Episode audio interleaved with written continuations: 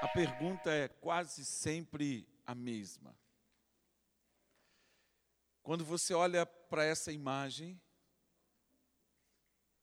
o que que você pensa?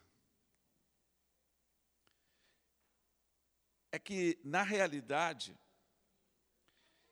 eu precisava achar uma imagem com alguém olhando para o horizonte, como se estivesse buscando alguma coisa, como se estivesse procurando algo, mas que tivesse com dificuldade de encontrar.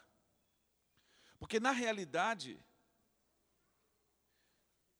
na realidade, todos nós estamos procurando alguma coisa.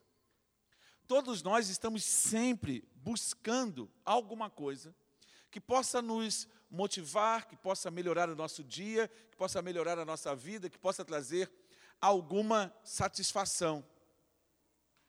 Só que, às vezes, a gente se esquece de que, na realidade, o teu Deus, o meu Deus, o nosso Deus, tem para nós um plano extraordinário. Então, por que, que nós precisamos olhar para o horizonte? Na verdade, eu já falei isso para vocês, nós precisamos olhar para além do horizonte. Porque aquilo que Deus tem para nós é algo que você viu essa semana. Aquele que está em busca do extraordinário, ele está buscando o transcendente, ele está buscando aquilo que está além, aquilo que está no porvir, aquilo que vem do eterno. Então, quando a gente entende isso, a gente sabe e sempre é, vai ter convicção de que essa vida abundante está em Jesus. Essa vida plena está em Jesus. E nós estamos nessa pegada ao longo desses dias, porque a gente precisa entender como é que a gente vai viver essa vida, como é que a gente vai materializar isso, porque nós temos grandes, grandes dificuldades e a maioria das nossas dificuldades está no nosso conceito de vida. Fala assim: nós temos um problema com a ideia. Fala assim: os meus pensamentos, as minhas ideias definem as minhas ações, estabelecem os meus hábitos e selam o meu destino. O que você pensa não, agora não é para repetir. O que você pensa sela o seu destino. Porque você diz que não come isso, você diz que não faz aquilo, e na realidade a gente vai criando um monte de paredes no entorno da nossa vida. E essas paredes, elas vão nos limitando, vão nos mantendo preso, vão nos mantendo limitados. Deixa eu compartilhar um primeiro texto. Aliás, um segundo texto com você nessa noite. É o texto de 1 Coríntios, no capítulo 2, versículos 9 e 10. E eu vou ler com você na tradução de Eugene Peterson a mensagem. Ninguém jamais mais viu ou ouviu algo parecido.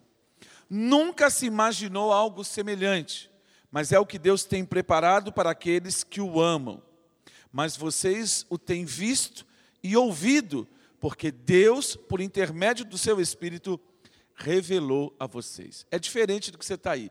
Você tem NVI, eu estou lendo a mensagem.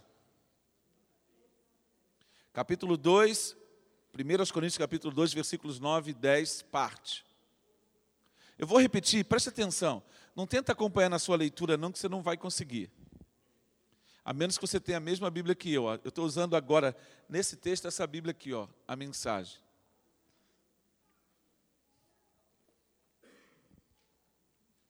Não é essa que eu sempre uso. Alguém perguntou: essa Bíblia que ele usa para pregar? É essa Bíblia, é a outra Bíblia, é aquela de lá, aquela de cá. A base é a NVI, mas às vezes a gente vai para um lado e para o outro, porque uma ideia fica muito clara nesse texto. Vou repetir: ninguém jamais viu ou ouviu algo parecido. Nunca se imaginou algo semelhante. Mas é o que Deus tem preparado para aqueles que o amam. Mas vocês o têm visto e ouvido, porque Deus, por intermédio do seu Espírito, o revelou a vocês. Então, é muito claro isso, e eu repito esse texto, repito esse texto, repito esse texto. Você já me ouviu repetir esse texto esse ano, não sei quantas vezes. Eu leio lá Isaías 64, versículo 4, que é a base para aquilo que Paulo diz. Algumas terças-feiras atrás eu falei sobre isso aqui. Porque isso precisa entrar dentro da tua mente, isso precisa dominar a sua ideia e impulsionar você a viver o novo de Deus, a buscar algo mais relevante para a sua vida. E isso começa a nos confrontar, por quê? Porque Deus já nos deu. Você trouxe bolsa aí? Quem tem bolsa aí? Procura dentro da sua bolsa aí. Começa a procurar aí. Abre a bolsa. Abre a bolsa. Vocês que são mulheres aí, você que tem carteira aí. Abre a sua carteira aí. Procura aí na sua carteira. Procura, Jonas. Breno, tem, tem carteira aí? Tem bolso. Olha dentro do seu bolso. Tem um negócio. Vê se você racha aí no seu bolso. Aí você está olhando para mim, mas o quê? Vê se você acha aí o que Deus revelou a você pelo Espírito. Está dentro da sua bolsa? Não. Está dentro da sua carteira? Está onde, Silmara? Não está na sua bolsa. Você pode revirar a bolsa de trás para frente que você não vai achar.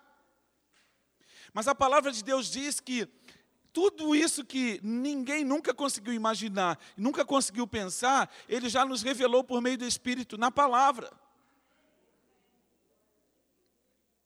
Então vamos entender isso. Eu vou pular para um outro texto. Esses textos são conceituais, eles são fundamentais para a gente chegar ao final. Então vamos ver é, Efésios no capítulo 3, versículo 9 e 10, também na tradução da mensagem.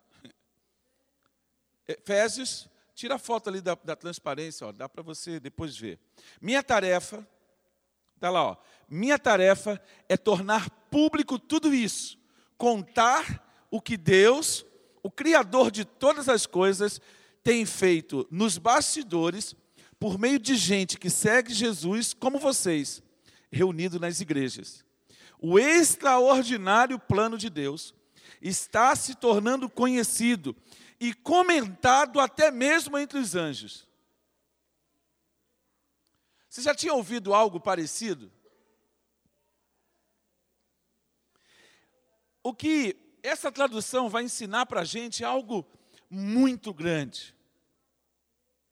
Ele está dizendo que a tarefa de Paulo, a minha tarefa, é tornar público, é tornar conhecido, é fazer com que vocês, cristãos de Éfeso e cristãos de todo o mundo, entendam o que Deus, o Criador de todas as coisas, está fazendo por trás dos panos, pelos bastidores, por meio daqueles que seguem a Jesus nas igrejas.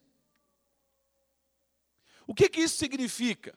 É que tudo aquilo que estava oculto, fala assim, tudo aquilo que estava oculto, Fala de novo, tudo que estava oculto já foi revelado. Então aquilo que estava escondido é agora conhecido. Conhecido de quem? Daqueles que seguem a Jesus. Você é discípulo de Jesus? Amém? Então, se você é discípulo de Jesus, você precisa conhecer esse plano. Porque o plano é extraordinário.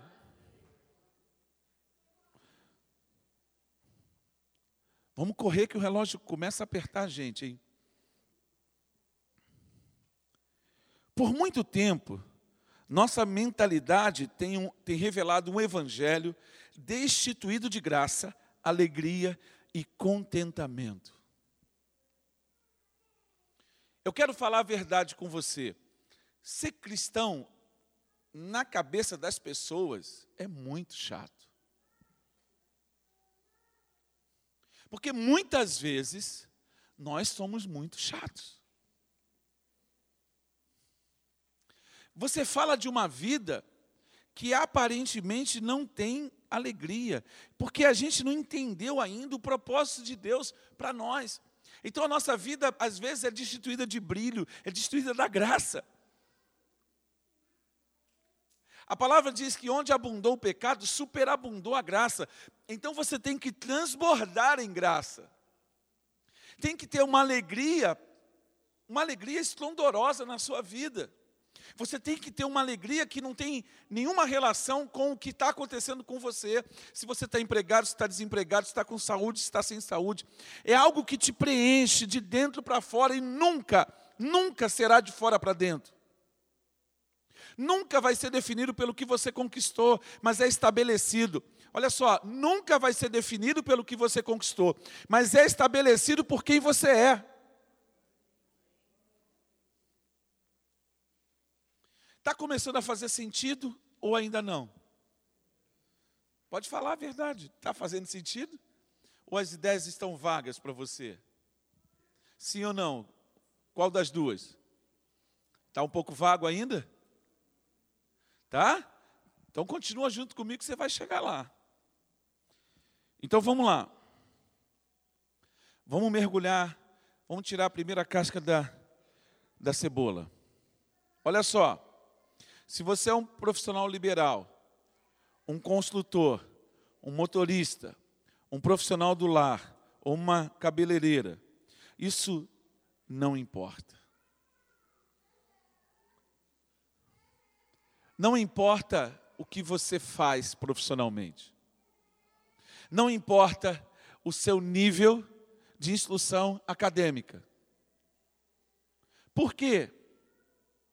Porque você foi chamado por Deus, no lugar onde você está, no nível de influência que você tem, você foi chamado para viver o extraordinário.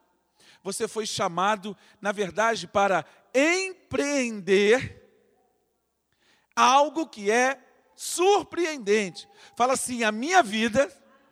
Ah, fala com convicção. A minha vida é 10 a minha vida é extraordinária.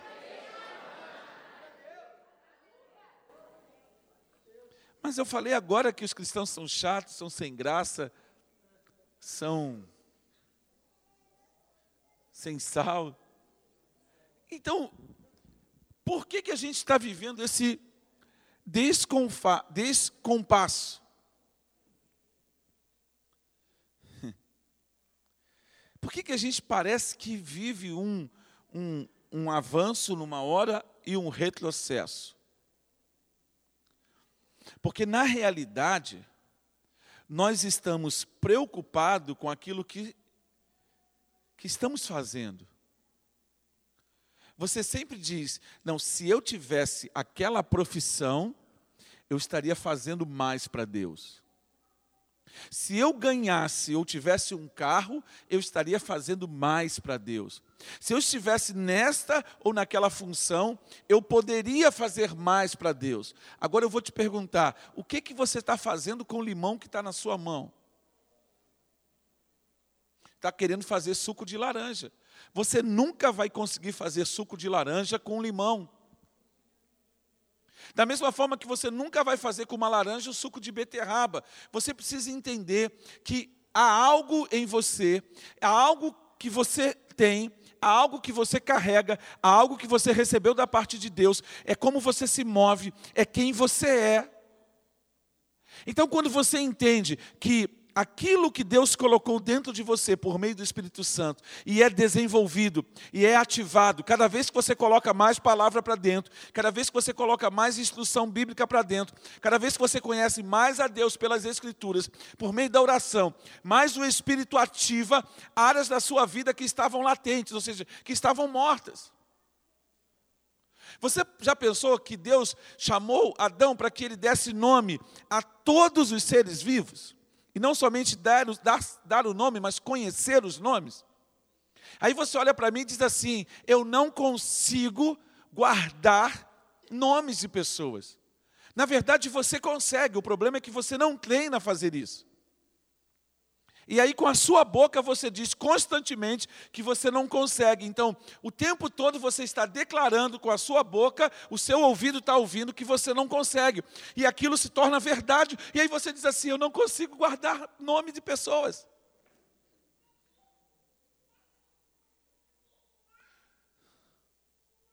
Você acha que essas, essas terminações nervosas que você tem no cérebro, os seus neurônios, tudo que o seu cérebro é, cérebro é grandioso, é uma máquina poderosa.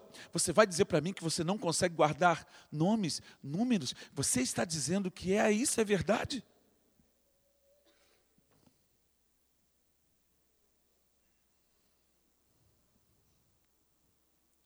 Olha o silêncio. Está entendendo? Está pensando. Está pensando. Eu sei que você está pensando. Preste atenção.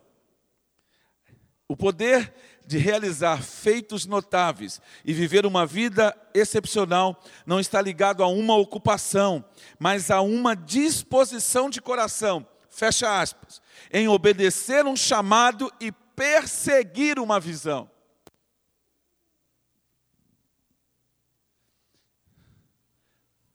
Obedecer um chamado e perseguir uma visão.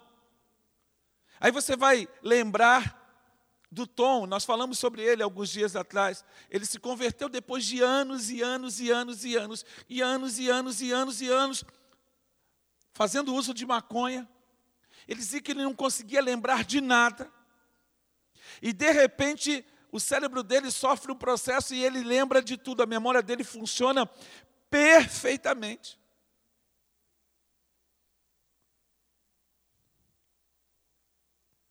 Fala assim: o meu Deus é um Deus de recomeço. Então, depende de ocupação, depende do que você faz na vida? Não.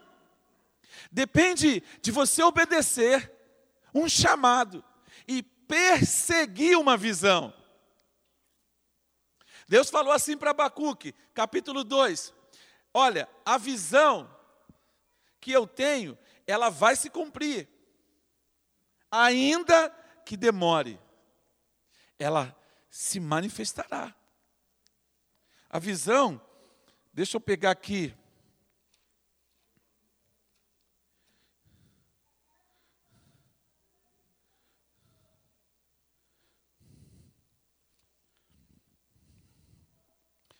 Pois a visão aguarda um tempo designado, ela fala do fim e não falhará.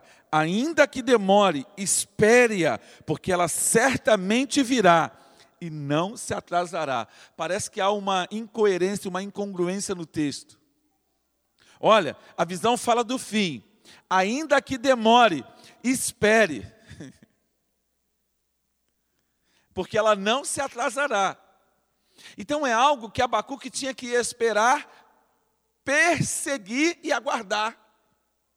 Você desiste das coisas com que facilidade?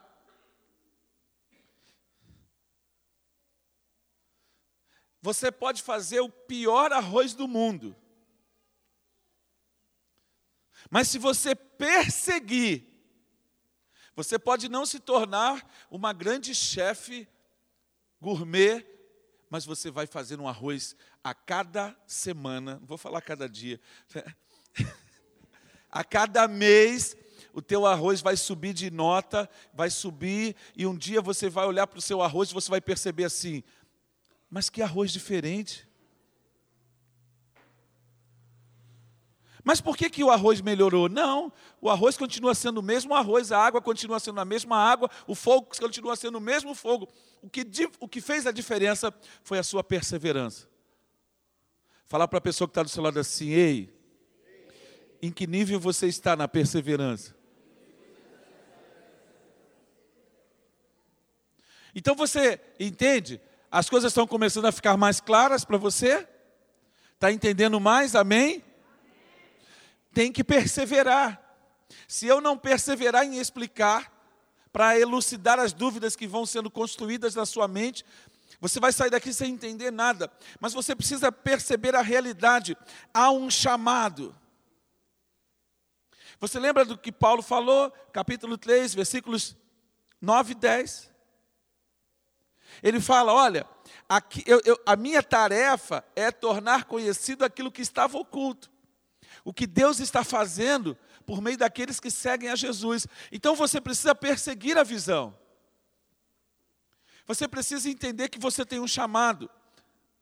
Cada uma das pessoas que estão aqui tem um chamado. Cada uma das pessoas que tem aqui, estão aqui tem uma identidade. Você precisa compreender a realidade da vida que Deus tem para você. O problema, queridos, é que nós olhamos para a vida cristã de uma forma equivocada.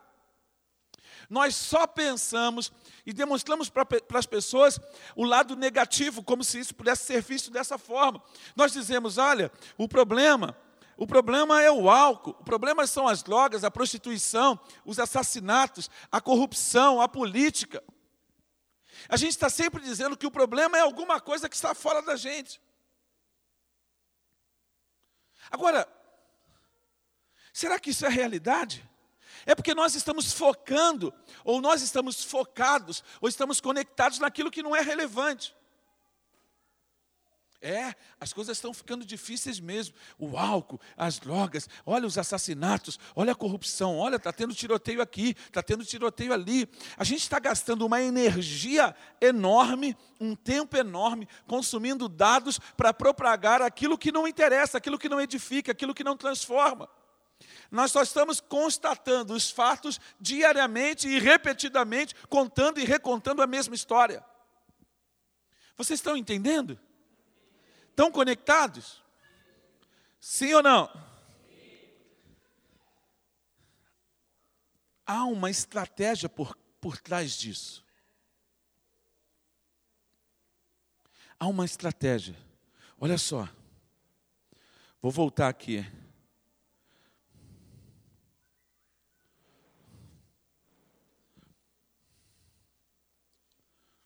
Por meio de gente que segue a Jesus como vocês, reunida nas igrejas. O extraordinário plano de Deus.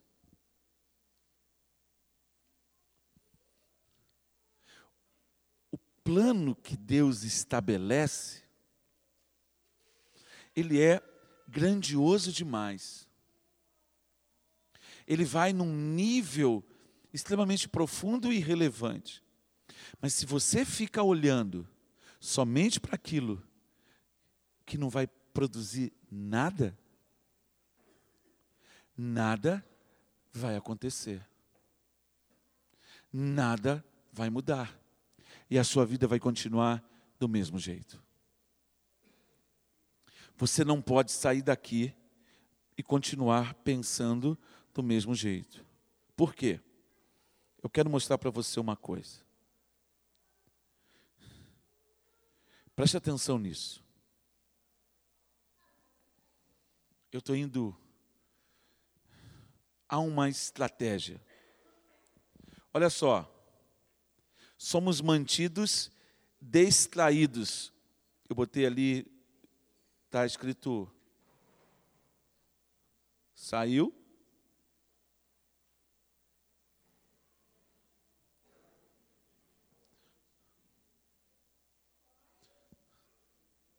Voltou. Só que ele não vai voltar. Somos mantidos distraídos de nosso propósito principal. Enquanto você fica falando do álcool, do problema que a droga, que o álcool produz, enquanto você fica falando da droga, enquanto você fica falando do que está acontecendo na política, enquanto você fica olhando para essas coisas de uma forma negativa, você está sendo mantido fora do seu projeto principal. Você fica sendo mantido longe do seu chamado e da missão. Vou mostrar para você aqui no versículo 14 de Abacuque, no capítulo 2. Mas a terra se encherá do conhecimento da glória de Deus, como as águas enchem o mar. Então preste atenção: a terra nunca vai se encher da glória de Deus, porque a glória já foi revelada. Quem é a glória de Deus? Cristo. Ela já foi revelada. Então, Abacuque diz que a terra vai se encher do conhecimento da glória de Deus. Então, essa glória que já foi revelada vai ser conhecida. Agora, se você só fica focado nos problemas, o que, que vai acontecer? Repete comigo: nada. Entra ano e sai ano, e você não vê o extraordinário de Deus. Entra ano e sai ano, você não vê o milagre de Deus. Entra ano e sai ano, você não vê transformação, você não vê mudança. Então, como é que você quer me convencer a viver essa vida que você fala, se não há exuberância nessa vida, se não há graça, se não há alegria, se não há festa? Então, você precisa entender que cada encontro que você tem com Deus é um encontro em que Deus descortina coisas para você que você nunca tinha visto. E toda vez que Deus descortina coisas para você que você nunca viu, ah, meu irmão, você celebra, você faz festa. Está comigo ou me, me abandonou? Amém ou não amém? Entendeu o grande desafio que a gente vive? O, o inimigo sabe, o adversário sabe, o mundo sabe, que se você estiver fora do plano original, você não vai produzir nada. Então, olha só, Satanás cria histórias para você. E ele usa as histórias das suas feridas, sejam elas feridas emocionais, ele usa os seus traumas, ele usa algumas coisas que aconteceram na sua vida para paralisar você. E aí você não entende que isso aconteceu, mas isso não aconteceu porque você é especial. Não aconteceu porque Deus desistiu de você. Isso aconteceu porque o pecado está no mundo para matar, para roubar e destruir. Então quando você é ferido, quando você é, é, enganado, quando alguém te trai, você é roubado na, na possibilidade de confiar em outras pessoas. Eu só mostrei para você um lado de João 10. Ele disse: O ladrão veio para roubar, matar e destruir. Eu vim para que vocês tenham vida. O ladrão produz morte, mas Jesus traz vida. A vida, a morte, ela é decorrente do pecado. A sua ferida é decorrente do pecado. Não importa se seja o pecado da sua mãe, do seu pai, do seu tio, do seu pastor, do seu irmão, de quem seja.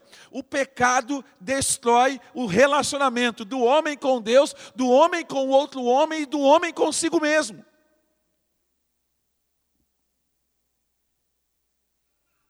Você entendeu? Quando você é atraído, você deixa de confiar. Isso afasta você das pessoas. Quando você é afastado das pessoas, como é que você começa a viver?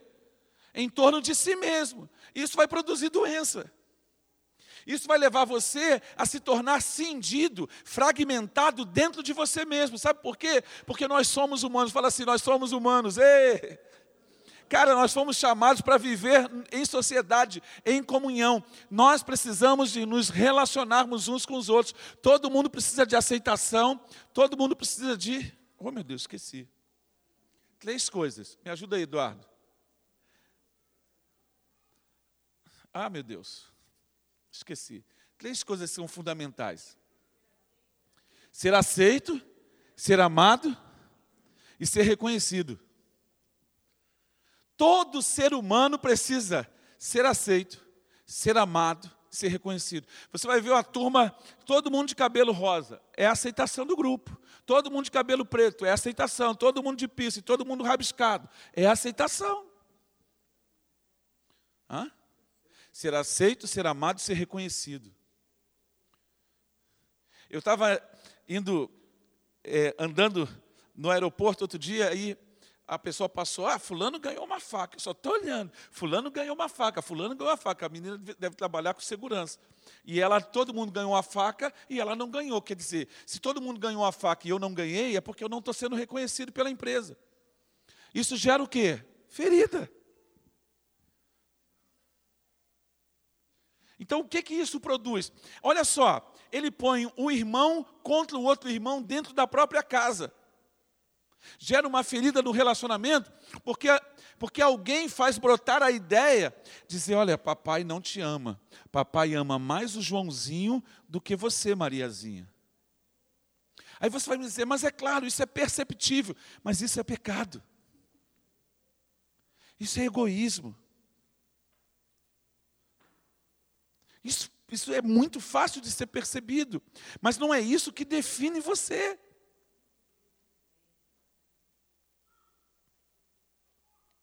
Então, enquanto você ficar nessa estratégia, Você está de costas para a sua verdadeira vida. O que, que você tem que fazer com a sua dor? O que, que você tem que fazer com o seu medo? Colocar na cruz. Porque Deus tanto amou o mundo, Deus amou, mas o mundo o rejeitou, e por causa disso, a gente está vivendo o caos. E a palavra de Deus diz que por multiplicar-se a iniquidade, o amor de muitos se esfriaria. Sempre houve abuso? Sempre houve abuso. Mas por que, que o abuso hoje faz tanta diferença? Porque a família se deteriorou. No passado havia abuso? Sim, mas a família não estava tão fragmentada que produzia outras fragmentações como a gente está vivendo hoje. O cara não é amado dentro de casa, não é aceito dentro de casa. Acabou. Ele vai buscar essa aceitação aonde? Se isso é inerente a todo ser humano. Então, nessa estratégia, você ouve as pessoas falando: Poxa, mas é, ser crente é legal, mas como pode ser legal?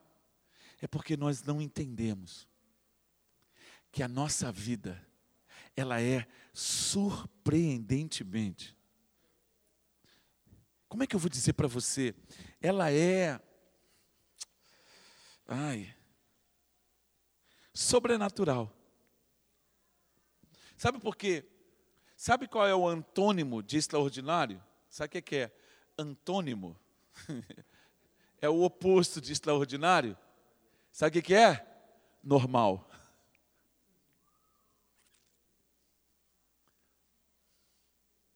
A vida em Deus não é uma vida normal, é uma vida extraordinária.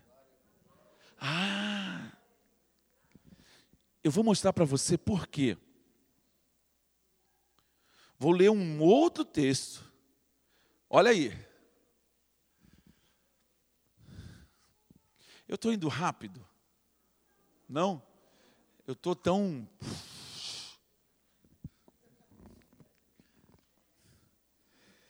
Vamos lá. Romanos 5, 18 e 19. Anote aí, depois você pesquisa em casa nas outras versões todas da Bíblia que você tem. Está aqui na tradução a mensagem. Aqui está o resumo de tudo. Assim como uma única pessoa errou e nos deixou todo esse problemão com o pecado e a morte, também uma única pessoa fez o que era certo e nos livrou de tudo isso. Mas que apenas nos livrar do problema, ele nos trouxe para a vida. Repete comigo, ele nos trouxe para a vida. Um homem disse não a Deus e afundou muita gente no erro. O outro homem disse sim a Deus e consertou tudo o que estava errado.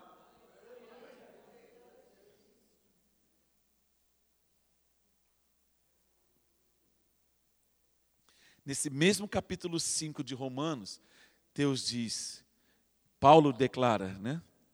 Mas Deus prova o seu amor para conosco em que Cristo morreu por nós, sendo nós ainda pecadores.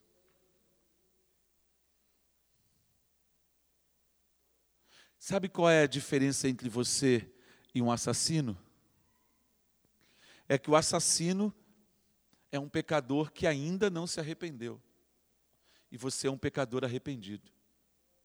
O problema é que você e eu olhamos para os outros e nos colocamos como se fôssemos superiores a eles. Não há nada de bom em você. Ponha na sua cabeça que você não é bom o suficiente, que eu não sou bom o suficiente. Paulo diz em Romanos, no capítulo 8, versículo 6, que a mentalidade da carne é morte. Olha para a pessoa que está do seu lado e diga para ela assim: tem nada de bom em você. Agora vira para outra pessoa e fala assim, do outro lado. Fala para ela assim: você não presta.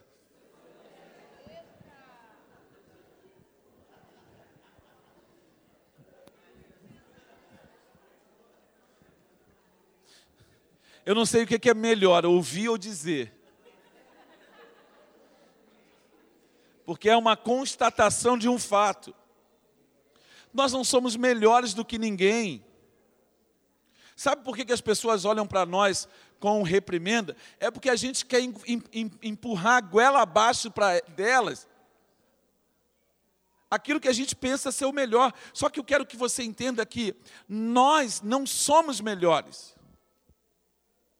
O nosso valor não está em nós mesmos, mas o nosso valor está em Cristo. Então, quando você entende que você não é melhor, você calça a sandália da humildade e vive uma vida extraordinária. Porque você entende que a sua cura, a sua salvação, não é mérito seu, mas é mérito de Cristo. Então você entende, peraí, mas o que que, aonde isso vai me levar? Vai me levar a que esse projeto de Deus, ele vai começar a ser comentado até pelos anjos. Por quê? Porque olha o que aquele povo está fazendo. Enquanto você ficar olhando para as suas limitações, para os seus medos, para a sua, para a sua pouca capacidade, ah, você ficar esperando o dia que você vai melhorar de emprego para você servir a Deus, você não vai servir naquilo que você está, você não vai aproveitar a oportunidade que Deus está te dando hoje de servi-lo no lugar em que você está. Você está esperando a promoção. Servo bom e fiel sobre o pouco e o muito. Porque ele foi fiel no pouco. Então, quando você entende isso, tudo muda na sua vida. Tudo muda. Por quê? Porque você vai começar a viver algo extraordinário. E aonde que eu quero chegar? Aonde eu quero terminar essa palavra? Está aqui, ó. Sete áreas de influência. É para isso aqui que Deus nos chamou. Está pequeno? Se você me der cinco minutos, eu refaço essa projeção e boto cada uma do tamanho maior. Então vamos lá. Número um, primeira área de influência: educação e cultura. Número dois, segunda área de influência: economia e negócios. Terceira área de influência: arte e entretenimento. Quarta área de influência: políticas e governo. Quinta área de influência, família e relacionamento. Sexta área de influência, religião e igreja. Sétima área, mídia e marketing.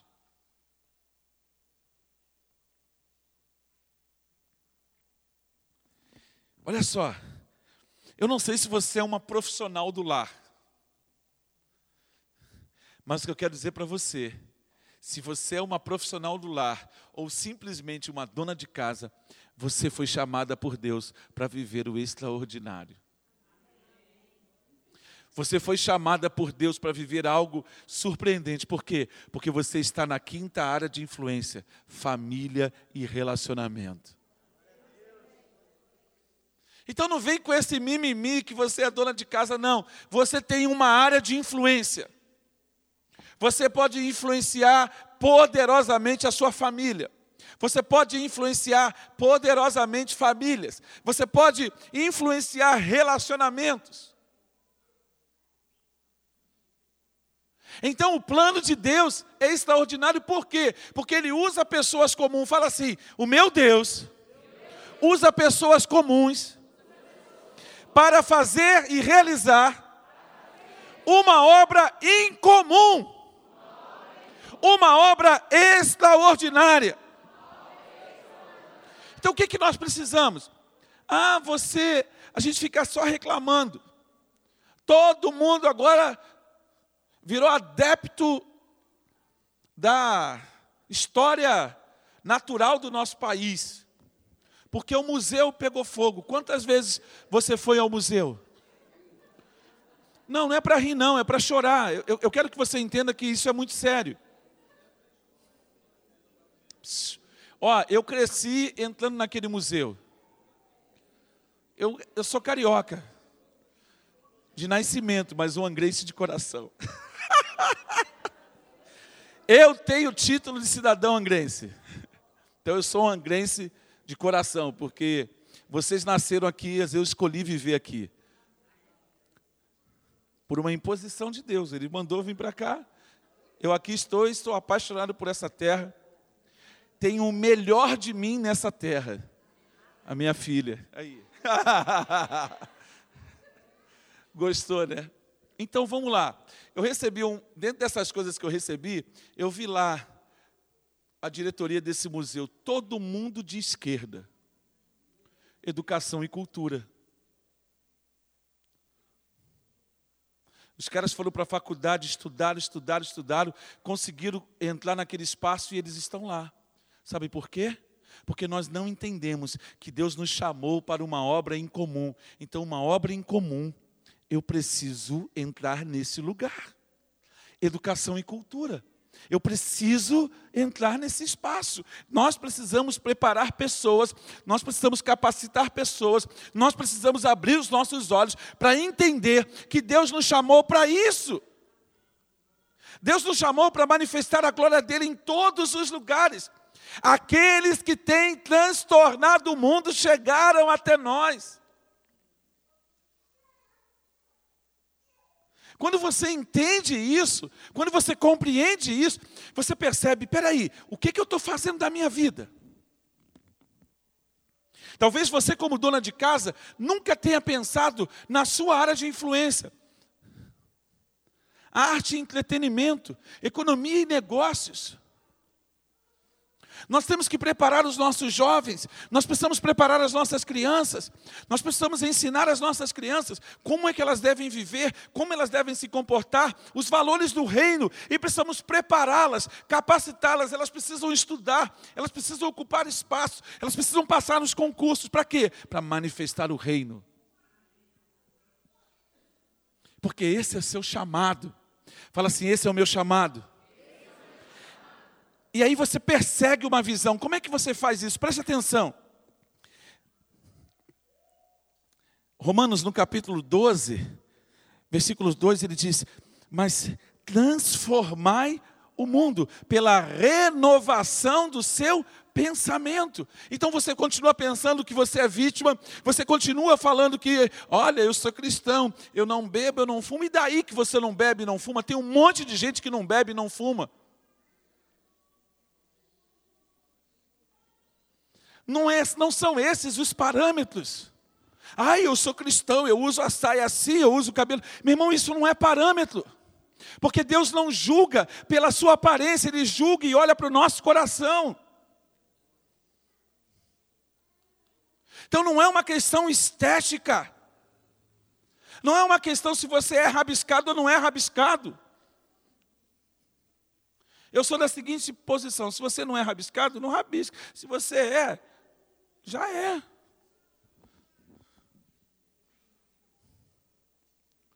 Mas tudo bem, vamos lá. Você está entendendo? Deus te chamou para viver algo relevante. Irá, você está lá, ó.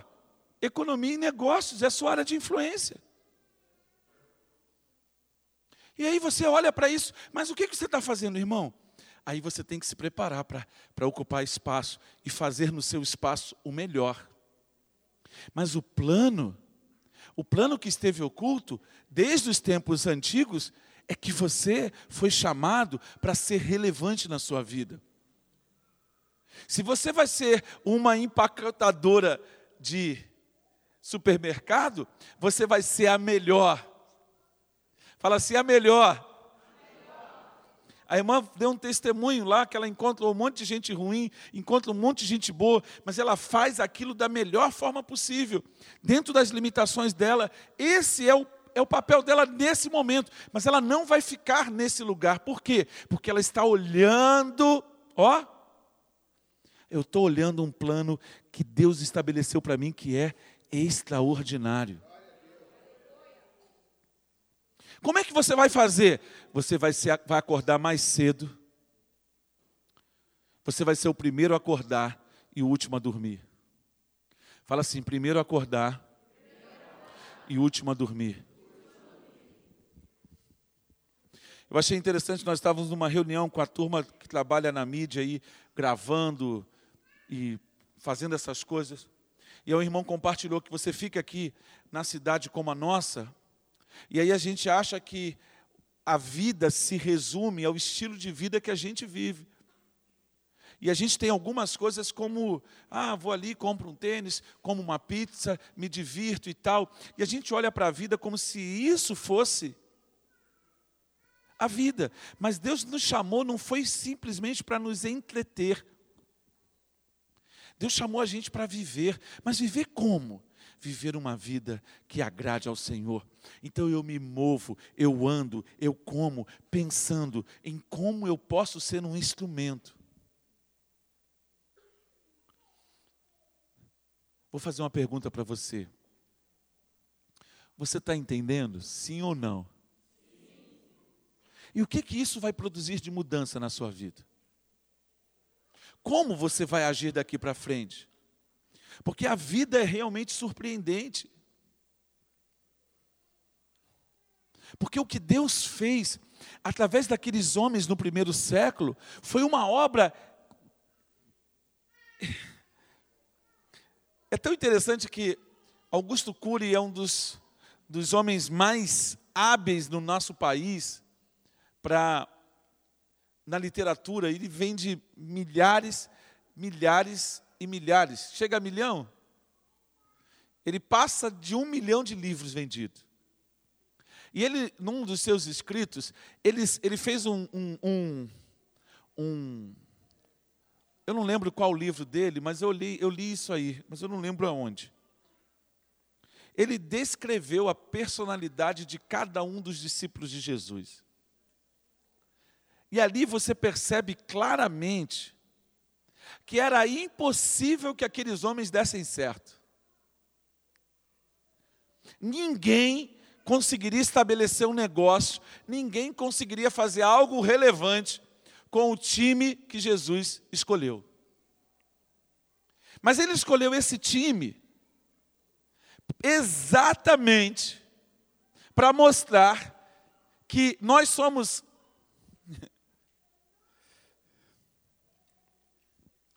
barro, vasos.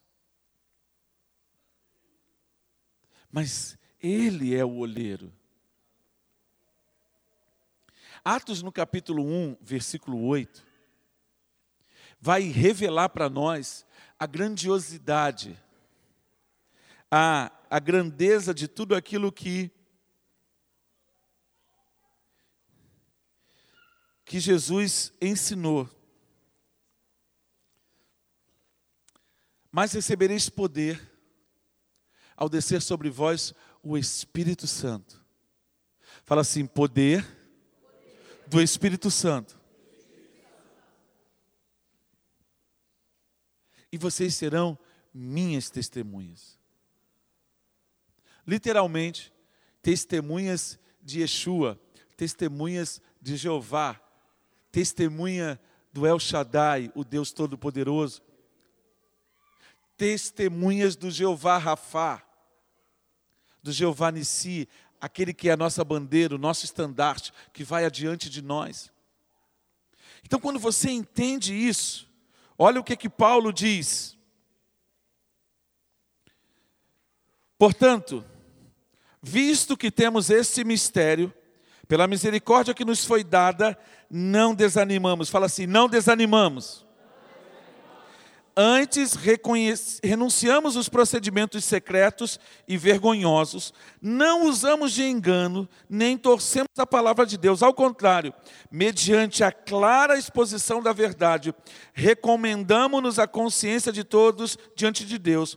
Mas, se o nosso evangelho está encoberto, para os que estão perecendo é que está encoberto o Deus desta era cegou o entendimento dos descrentes para que não vejam a luz do Evangelho da glória de Cristo, que é a imagem de Deus, mas não pregamos a nós mesmos, mas a Jesus Cristo, o Senhor. E a nós, como escravos de vocês, por causa de Jesus. Pois Deus, que disse: das trevas resplandeça a luz, Ele mesmo brilhou em nossos corações para a iluminação do conhecimento da glória de Deus na face de Cristo. Olha o que, ele diz no versículo 7, segundo Coríntios capítulo 4, versículo 7. Mas esse tesouro em vaso de barro, para mostrar que este poder, que a tudo excede, provém de Deus e não de nós mesmos. De todos os lados somos pressionados, mas não desanimamos. Fala assim: não desanimamos. Ficamos perplexos, mas não desesperados. Fala, não desesperados. Somos perseguidos, mas não abandonados. Fala assim, não abandonados. Abatidos, mas não destruídos. Fale, não destruídos. Trazemos sempre em nosso corpo o morrer de Jesus, para que a vida de Jesus também seja revelada em nosso corpo. Pois nós que estamos vivos, somos sempre entregues à morte por amor a Jesus, para que a vida, para que a sua vida também se manifeste em nosso corpo mortal. Então, o que, que significa isso? É simples. Você é um vaso de barro, mas você é exatamente frágil, limitado para que o poder que opera em você seja claramente testificado que não provém de você mesmo. Então as pessoas vão olhar para você e vão dizer: é impossível que você faça isso, mas é exatamente não sou eu quem o faz, mas é Cristo quem vive em mim. Então você vai influenciar? Vai. Você vai fazer diferença? Fala assim: eu vou fazer diferença. Mas você tem que largar o engano da sua mente. Fala assim: eu preciso reprogramar a forma como eu penso.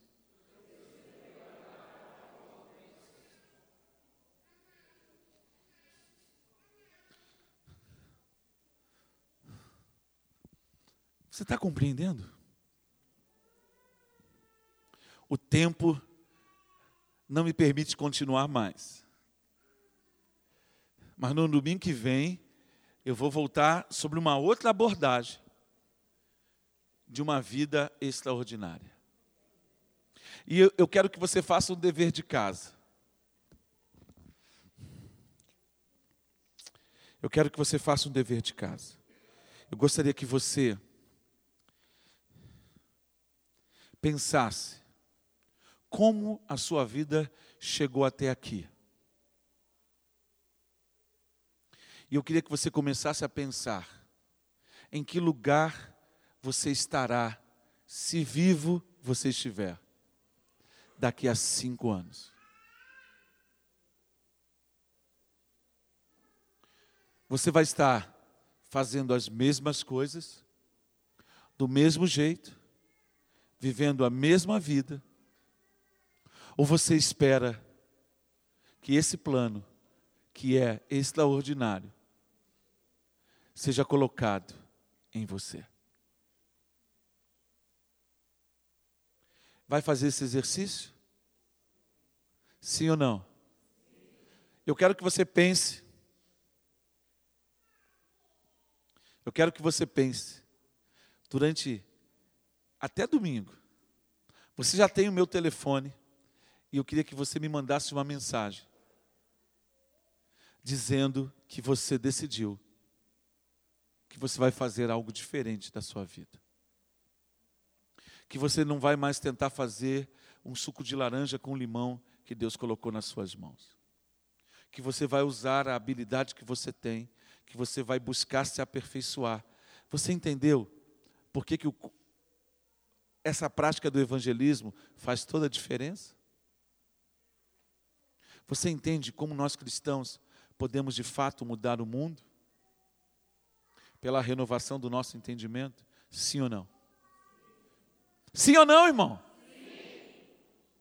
Então eu espero a sua mensagem. Amém? Que Deus abençoe a todos.